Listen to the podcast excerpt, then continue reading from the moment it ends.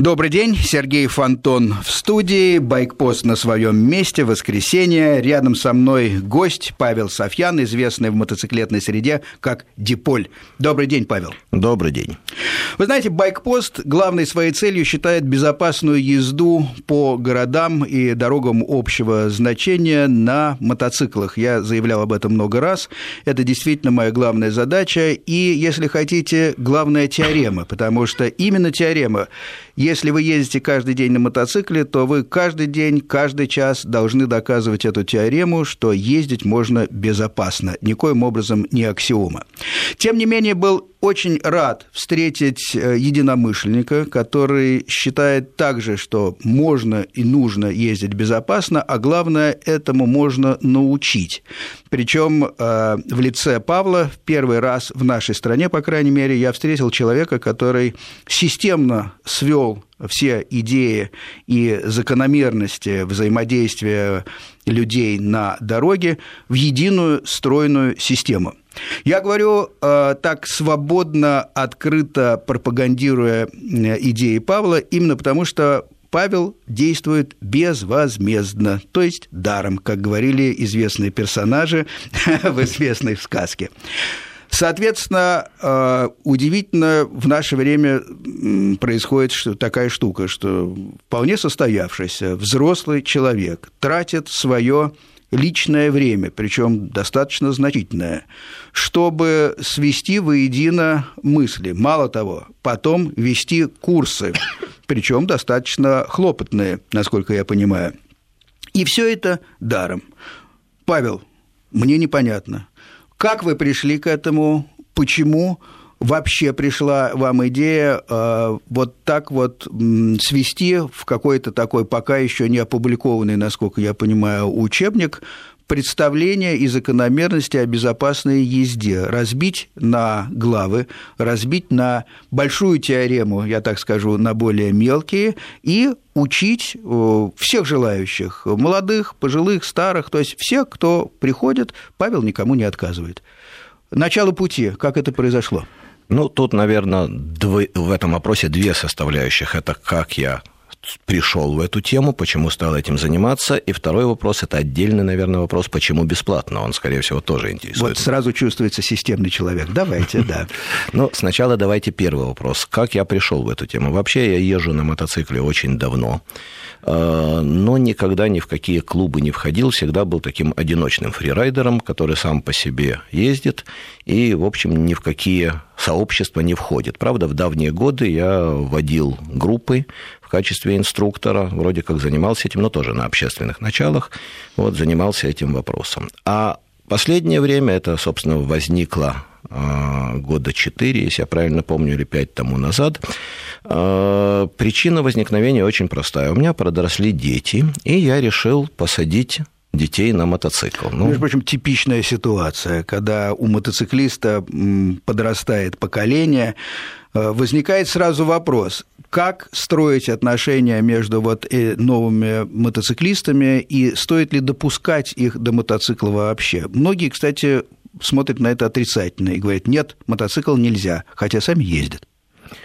Ну, я думаю, что вот такая ситуация, когда смотрят отрицательно, при том, что сами ездят, она проистекает только из одного. Это люди реально не воспринимают езду на мотоцикле по дорогам как безопасную, как то, что это можно делать безопасно, относятся к этому как к некой фатальности, как повезет. Ну, а как только это становится фатальностью, то, естественно, они не хотят для своих детей такой вот случайной судьбы как повезет, куда попал. Кстати Поэтому говоря, запрещаю. Простите, ваша, ваши родители были за или против мотоцикла?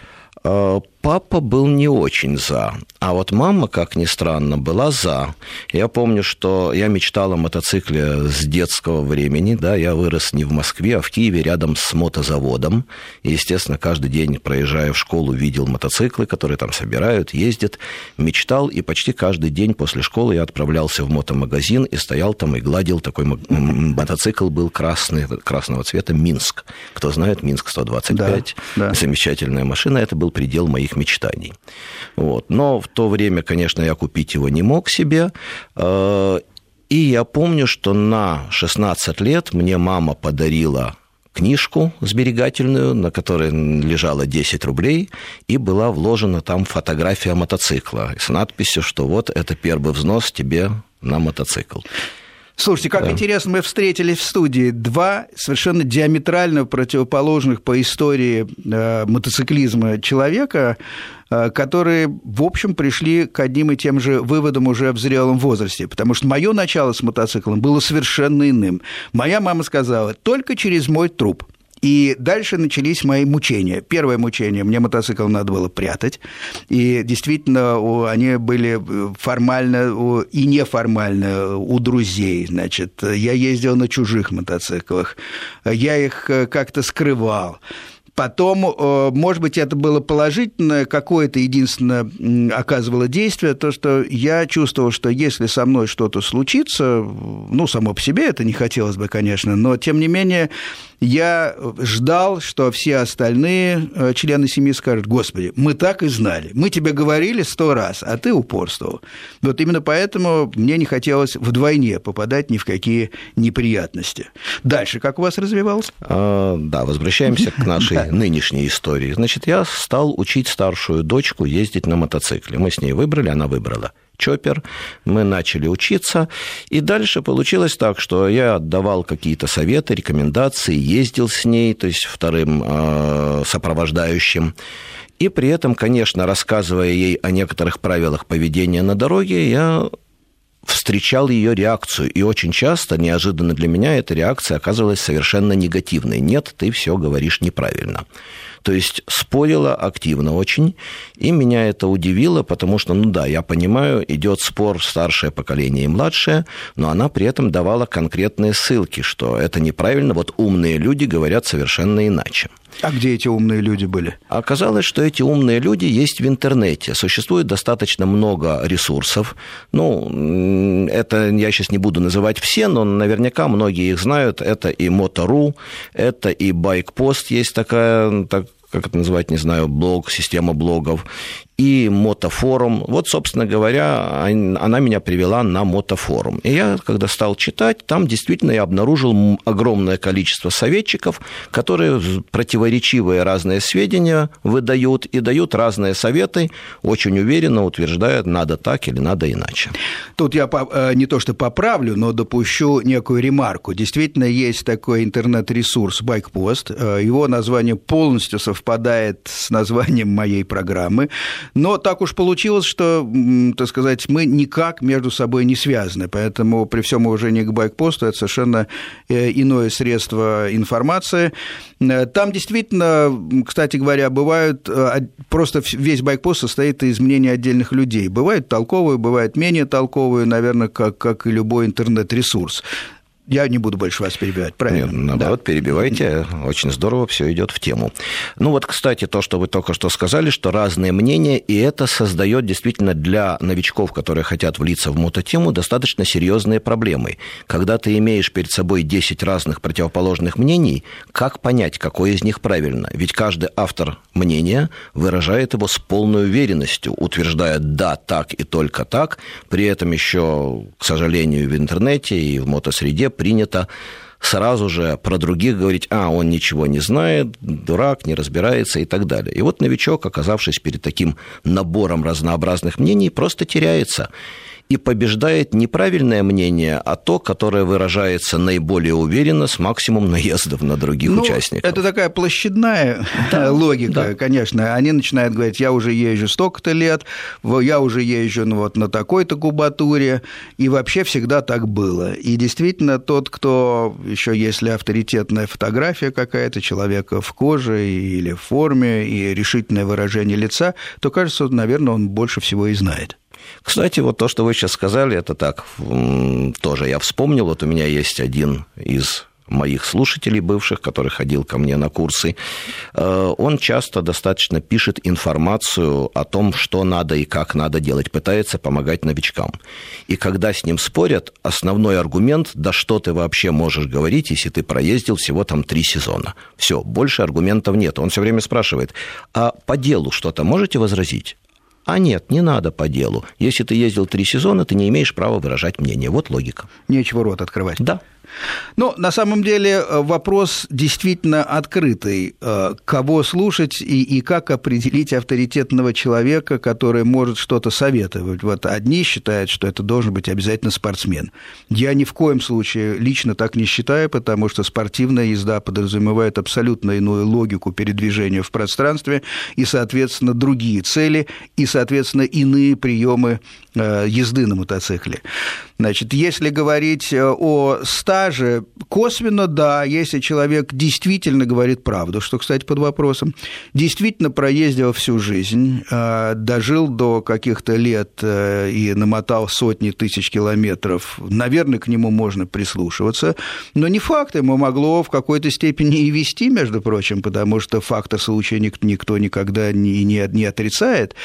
Э, поэтому вопрос, кого слушать, да, наверное, того человека, который больше всего на эту тему думал, читал, смотрел и пытался систематизировать. Но действительно по интернету очень трудно вычленить таких людей. Ну, на самом деле, целиком согласен с каждым словом, поэтому даже добавить нечего. Возвращаюсь просто к тому вопросу, с которого мы начали. Итак, как же я пришел? Значит, вот когда все это произошло, и я понял, что есть мотофорум, где умные люди дают разные советы, я зарегистрировался на форуме и стал писать там кратко информацию, так, чтобы она доходила в том числе и для людей, которые на форуме, и до моих же собственных детей, чтобы они услышали не от меня, а в рамках дискуссий, которые они читают на форуме. То есть это они помогло. не знали, что это их папа? Изначально нет. Потом узнали, но это помогло, потому что шли дискуссии на форуме. Я всегда придерживаюсь спокойной логики, то есть никогда не вступаю ни в какие ссоры. И в рамках этой спокойной логики, в общем, как правило, удавалось отстоять правильные вещи. И они постепенно стали слушать меня. Собственно, история с детьми на этом, можно считать, э, закончилась. Да? Дальше я просто стал с ними ездить. Вот младшая дочка и сейчас со мной ездит в путешествия дальние за тысячи километров, и замечательно мы это делаем. Но, читая дальше тот же мотофорум, я там обнаружил такую книгу памяти или разбор полетов и стал смотреть, как много происходит ДТП с участием мотоциклистов, в том числе и смертельных. Это словесное, простите, описание или видео? Я... Нет, и то, и другое. Mm-hmm. Да, бывает словесное, но очень много людей выкладывают видео. И вот когда я смотрел эти видео или читал словесное описание, я с удивлением увидел, что большинство таких ситуаций можно избежать, если следовать, в общем-то, понятным простым правилам, если освоить некоторые техники и некоторые правила. И в какой-то момент я решил, что надо попытаться людям помочь избежать. Зачем же лишние жертвы? я предложил на форуме, что я готов поделиться информацией совершенно бесплатно, готов поделиться, рассказать пришли люди, человек 10 в первый раз пришло, послушали, людям это понравилось, и вот оттуда это выросло в достаточно большую такую программу. В первый раз это предполагалось там несколько всего, два или три занятия. Сейчас это у нас 16 занятий плюс еще медицинское занятие. 16 полноценных занятий. Вот такой вот курс. А как это получается, как организовано? 16 занятий, соответственно, сколько человек присутствует в группе, как они строятся? Э, там разные группы. Во-первых, занятие состоит из трех частей. Первая часть – это общая теория, в смысле не одно занятие, а весь, вся, э, вся программа, весь курс. Первая часть – это общая теория, там у нас четыре занятия. Потом идут четыре занятия на площадке, это базовые техники пилотирования, которые не дают, к сожалению, в наших мотошколах. И потом еще четыре занятия городские выезды и плюс немножко дополнительные. Значит, э, на общих занятиях, общая теория, группы примерно по 25 человек. На площадке раньше были тоже большие группы, получались, и это было очень неудобно. Почему? Потому что уделить внимание тогда каждому не удается. Исходя из этого, в этом году я сейчас готовлю себе помощников, точно таких же добровольных и числа уже прошедших обучения. И предполагается, что одна группа будет на площадке 10 человек. Что касается городских выездов, то там очень жесткие правила. Это строго так называемые малые группы численностью не более шести человек, а я даже вожу меньше, чтобы была повыше безопасность. То есть три ученика и я как сопровождающий инструктор, и при этом э, все мы находимся на связи. На связи, соответственно, есть блютусовская гарнитура. Да, это гарнитуры, которые я хотел показать себе на ухо, но вспомнил, что я не в шлеме. Вот. Да, это Bluetooth гарнитуры, всем известны, но мы используем определенную, но я не буду как бы рекламировать, да, используем определенную только потому, что у меня такие гарнитуры есть, и так уж сложилось исторически. Это может быть любая. Да не суть важно, на самом деле. Важно, что, что вы имеете возможность э, говорить, и шесть человек, все, вся группа вас слышит и, соответственно, да, может онлайн, выполнять. Это онлайн, самое главное. Да, соответственно. И они точно так же могут как-то реплики да. давать вам. Да.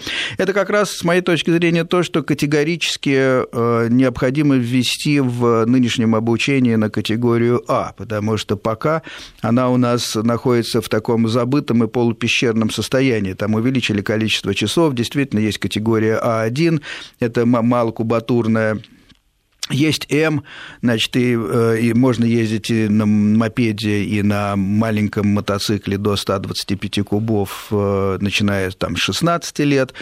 Все э, это хорошо, но да, их понятно, что надо сдавать теорию и правила. Наверное, есть элементы полезные, которые волей-неволей сдают на площадке, которая сама по себе является воспроизведением трудностей там, примерно 30-х годов, как мне кажется.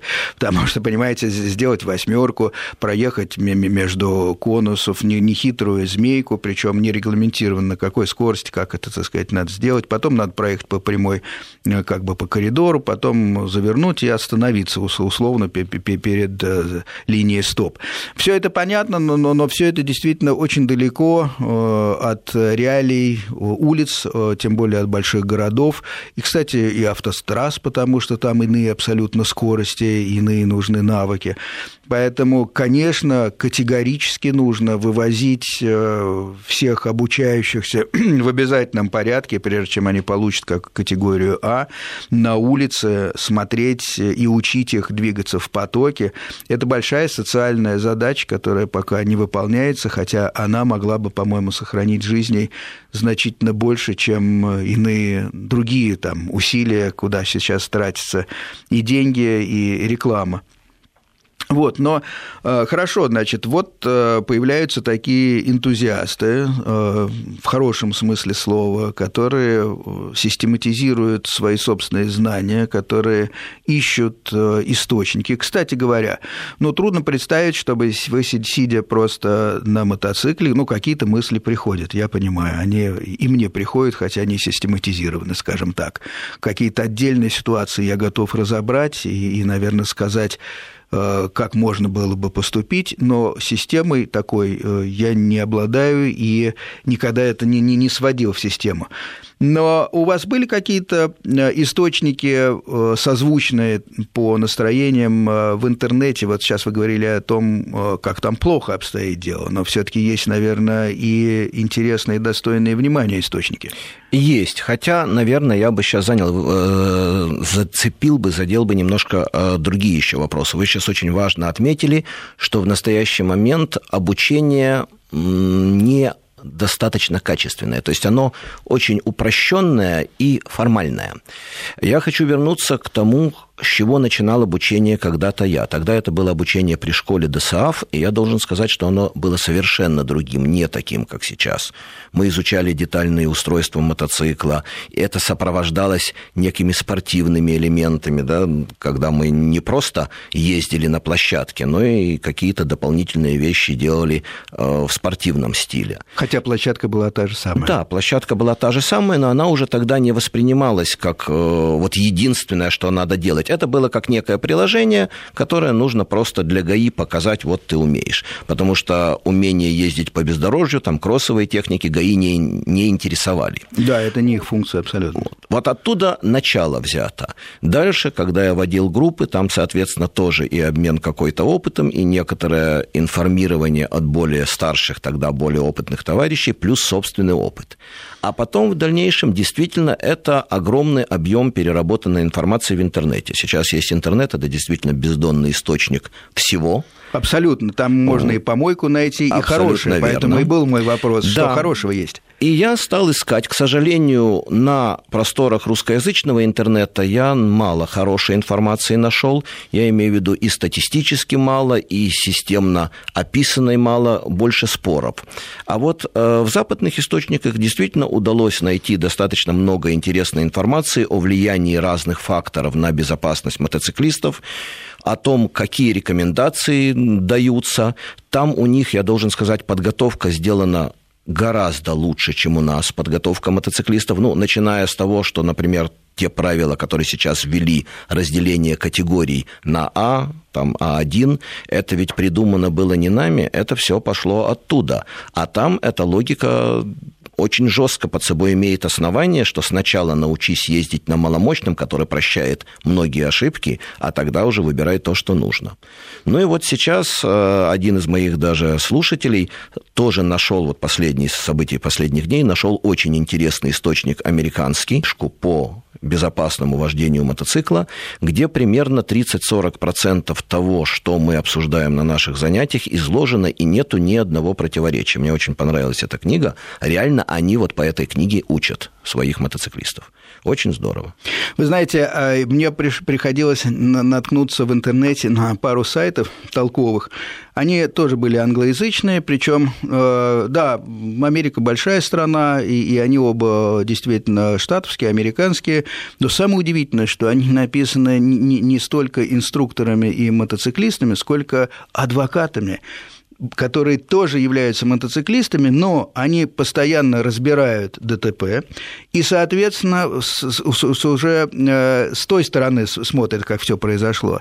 Э, я в коротких программах э, несколько раз их называл, еще раз напишу, наверное, в предисловии там и к этой могу программе, потому что это, безусловно, полезные вещи. Если кто-то знает английский, а сейчас все таки таких людей много, я очень рекомендую, конечно, пошерстить англоязычный интернет. Там очень много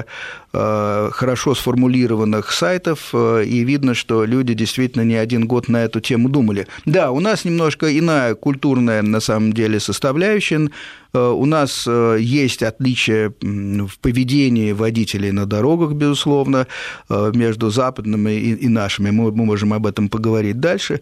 Но на самом деле все равно типичные вещи, связанные с габаритами автомобиля, с особенностями зрения и восприятия водителей, они все характерны просто для всего человечества, гомо sapiens, поэтому многие закономерности работают как, как так сказать, и на американском континенте, на африканском, на австралийском, как, каком угодно. Важно, что вы находитесь в потоке. Хорошо, у нас осталось э, примерно э, немного времени до новостей, поэтому я скажу, что э, наши двери студии открыты для вопросов. Пожалуйста, после новостей, то есть после половины, звоните, э, спрашиваете Павла, я охотно отвечу. Основная тематика следующая. Мы говорим о том, что и утверждаем на сей раз э, вдвоем, что безопасно ездить на мотоцикле можно, научить этому тоже можно, и нельзя ездить э, со страхом, кстати говоря. Вот это э, большая такая штука. Да, надо сознавать опасность, но с моей точки зрения э, ехать и бояться просто невозможно.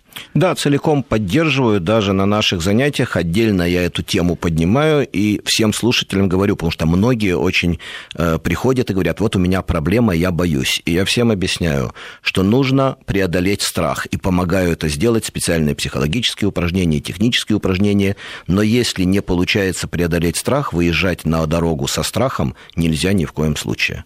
Ну, это так же, как, допустим, если человек боится, он не может э, хорошо ехать на горных лыжах, потому что первое, что нужно сделать, это наклониться в сторону, так сказать, как бы пустоты, и после этого начинаешь обретать управление лыжами. Вот тут ничего не могу сказать, потому что лыжи горные для меня экстрим Мотоцикл это понятно и спокойно. А это еще одна интересная тема, потому что каждый немножко представляет, что э, для него хорошо, а что не очень. Вот меня, например, много раз звали в воздух. Давай тебя научим там летать на параплане. Я говорю, боже мой, это не мое. Я не готов. Вы знаете, я вот там по поверхности, пусть она может быть неровная, еще какая-то, но каждый человек все-таки чувствует. Если вы чувствуете, что мотоцикл это не ваше, не стоит, наверное, действительно садиться. Попробовать можно можно, а упорствовать не стоит. Возвращаемся после выпуска новостей. Сергей Фонтон студии. Рядом со мной Павел Софьян, известный в мотосреде как Диполь. Мы говорим о безопасном вождении мотоцикла и оба утверждаем, что такое возможно.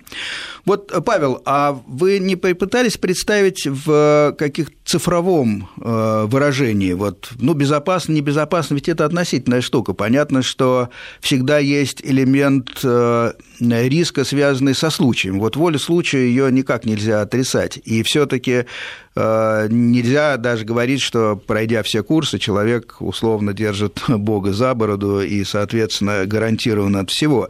Ну вот, э, скажем, по сравнению с, с автомобилями, часто говорят, что по статистике мотоциклисты попадают э, в ДТП значительно чаще. Если на единицу километра я встречал такую какую-то странную конструкцию, то получается чуть ли не в 30 раз, так сказать, больше риск на мотоцикле.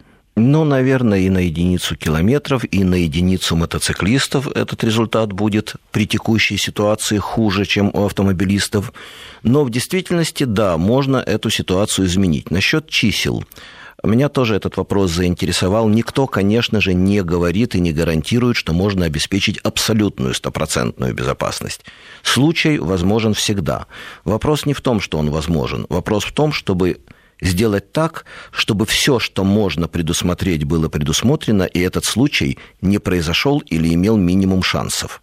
И, в принципе, вот эта вот разница между тем, как мы ездим безопасно и насколько можем повысить шансы безопасно доехать до конечной точки по сравнению с тем, как если мы делаем что-то неправильно, насколько эти шансы понижаются, очень большая разница. Я действительно собирал статистику. К сожалению, в России вот такую статистику очень сложно найти, хотя скажу, что и российскую статистику я находил. Э, какая-то есть. Но больше мои расчеты и поиски проходили именно на основе зарубежной информации. И вот суммарно, когда я все это свел, я выделил, во-первых, 12 ступеней э, безопасности, я назвал это ступени безопасности, то есть 12 ключевых моментов, которые влияют на безопасность мотоциклиста. И э, на каждой из этих ступеней, каждый из этих моментов, если мы решаем правильно понижает риски, если решаем неправильно, повышает риски. И на каждой из этих ступеней собрал статистику, насколько это влияет. Коэффициенты, в общем-то, вроде как бы небольшие, где-то там в два раза, где-то вообще в полтора раза, но поскольку вероятности перемножаются, когда мы перемножили все вот эти небольшие коэффициенты, оказалось, что суммарно э, разница между безопа- возможностями безопасного или опасного вождения составляет 262 тысячи раз. 262 тысячи раз. Ну, уж убедительно, на самом деле. Это, на самом деле, действительно огромная величина. Я сейчас скажу такую вещь, что вообще говоря, при правильном движении на мотоцикле, при соблюдении определенных правил, не имеется в виду правила дорожного движения, а именно правила мотобезопасности, вы можете ездить, парадокс такой, безопаснее, чем летать на самолете. Кстати говоря, самолет считается самым, пожалуй, безопасным пассажирским транспортом. Поэтому, ну что, если кто хочет э, с нами поспорить э, или подискутировать, пожалуйста, 495-232-1559. Мы готовы ответить на любые скептические замечания, вопросы.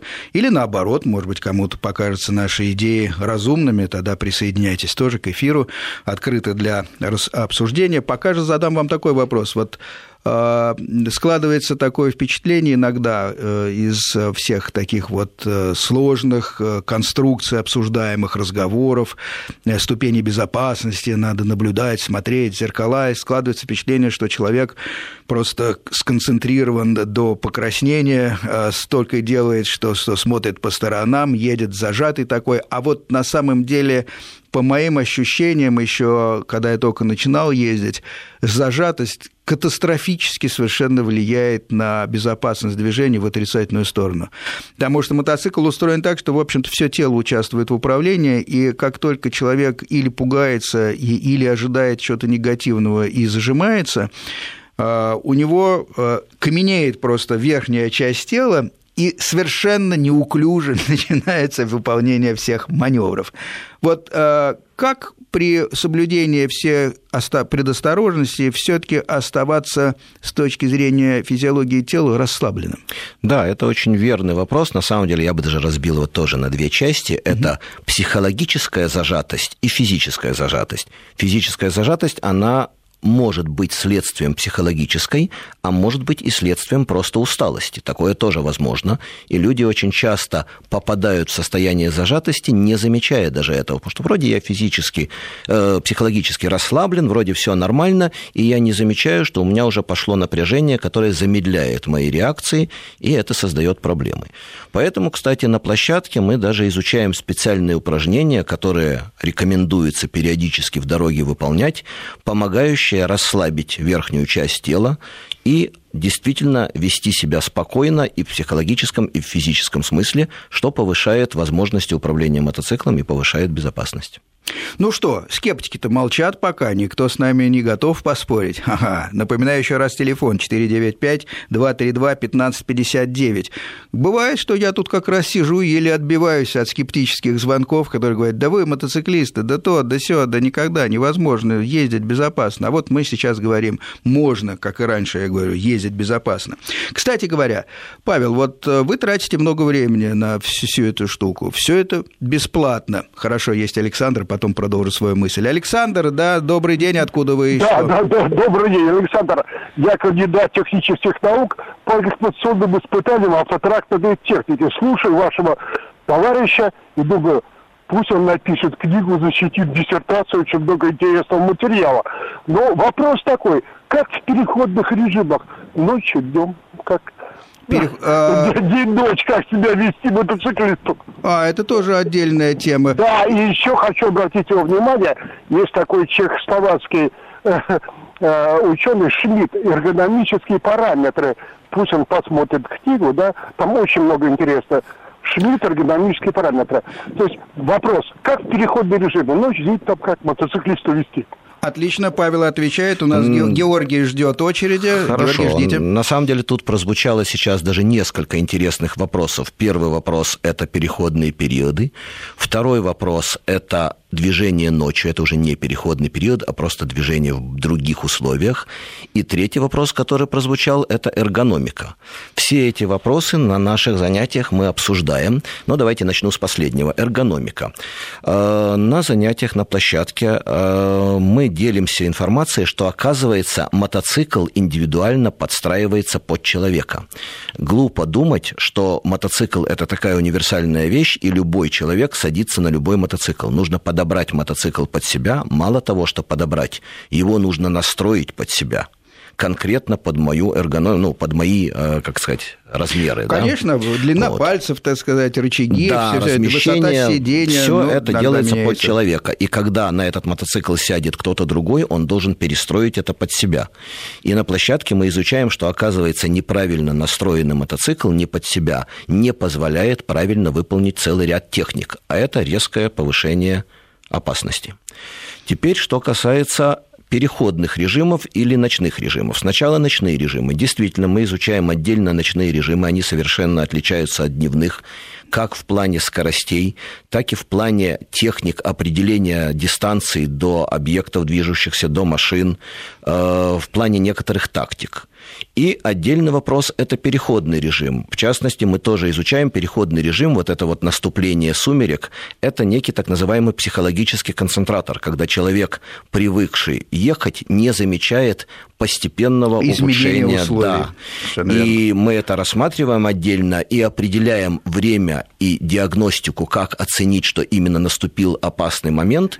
И против этого дается всегда очень простая рекомендация. Нужно всего лишь на полчаса сделать перерыв перерыв. И за эти полчаса, хотя изменение освещенности становится не очень сильным, но все равно, как только вы через полчаса выходите, вы видите, что для вас психологически освещенность изменилась резко, и мозг перестраивается и переключается уже в режим ночного движения. Таким образом, вы избегаете страшной опасности не заметить вот это постепенное ухудшение видимости, постепенное снижение реакции, и из-за этого попасть в неприятности. А я люблю остановиться и подумать немного, просто сделать паузу. И действительно, когда снова садишься, можно заправиться, можно выпить чашечку кофе. Да, да. Заправиться. Вполне достаточно. Садишься уже, и, и э, так сказать, видимость сразу воспринимается как, как, как будто сменились условия, действительно. Да. А постепенно, действительно, это очень смешная штука. И с дождем примерно так же.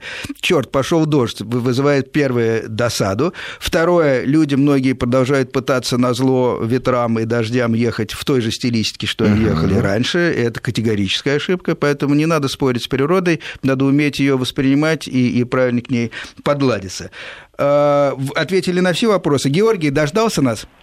Да, да, да, здравствуйте. Георгий, да, э, мало времени до новостей, вопрос, а ответим на него уже после. У меня даже не столько вопрос, у меня такая, как небольшая теория. Вот у меня много, я не сам не мотоциклист, у меня много очень товарищей мотоциклистов, и все, слава богу, адекватно ездят с правами. Очень приятно, все подготовленные. Да. Вот, к счастью. Вопрос такой, как бороться с байкерами неадекватами, которые носятся не просто помеж рядов, как положено, проезжают, вальяжно проползает уважающий себя мотоциклист, уважающий остальных, а который э, летает как сумасшедший и просто подставляет себя в такие ситуации, и ты, перестраиваясь, не можешь представить, вот он сейчас будет обгонять или не будет. Просто вожу грузовую машину и несколько раз, э, слава богу, чуть не столкнулся так, с такими ситуациями. Понятно, ну, Георгий, вот простите, да, вопрос понятен. У нас э, неизбежно наступают новости. Сразу после короткого выпуска новостей мы вернемся и поговорим на эту тему. Байкеры, которые сами не знают, чего хотят. Хорошая тема. Сергей Фонтон в студии, Павел Софьян. Продолжаем обсуждать безопасную езду. Последний вопрос был от Георгия, водителя грузовика. Кстати говоря, должен сказать, что водители-дальнобойщики э, всегда являются, с моей точки зрения, зрения, друзьями мотоциклистов. Они лучше видят дорогу, они высоко сидят, они, кстати говоря, часто подсказывают, э, хорошо ли обогнать или нет. Другой вопрос, как мы этим пользуемся, но, но, но в принципе, так сказать, это квалифицированные в своей массе люди, поэтому пользуются еще раз э, случаем и возможностью, благодарю через эфир, Э, всех тех, кто помогает э, мотоциклистам и, так сказать, такое чувство плеча проявляет на дороге. Это очень важно и в целом для правильного климата на дороге, с моей точки зрения.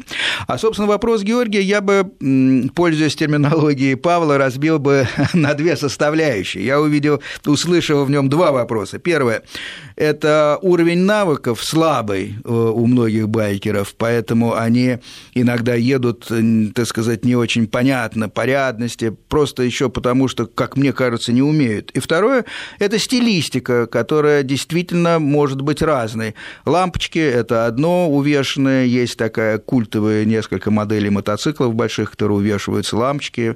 Значит, другая культовая тема – это тюнингованный выхлоп, кстати говоря, и о нем можно отдельно поговорить, потому что это часто бывает вредно. Ну вот, а, а вы, э, Павел, что услышали в этом вопросе, Георгий? Э, я услышал немножко другую тему. Ну, то есть, как бы вопрос звучал так: как бороться с неадекватными мотоциклистами? А, вопрос, как бороться, вот что да. я упустил. А мне кажется, борьбой на дороге не стоит заниматься. Может Абсолютно быть... верно. И я бы, спасибо, я бы как раз хотел предложить чуть-чуть перефразировать этот вопрос. То есть, надо бороться не с неадекватными мотоциклистами, надо бороться с неадекватной техникой и тактикой вождения вождения не с самими людьми, а с тем, что они что-то неправильно делают.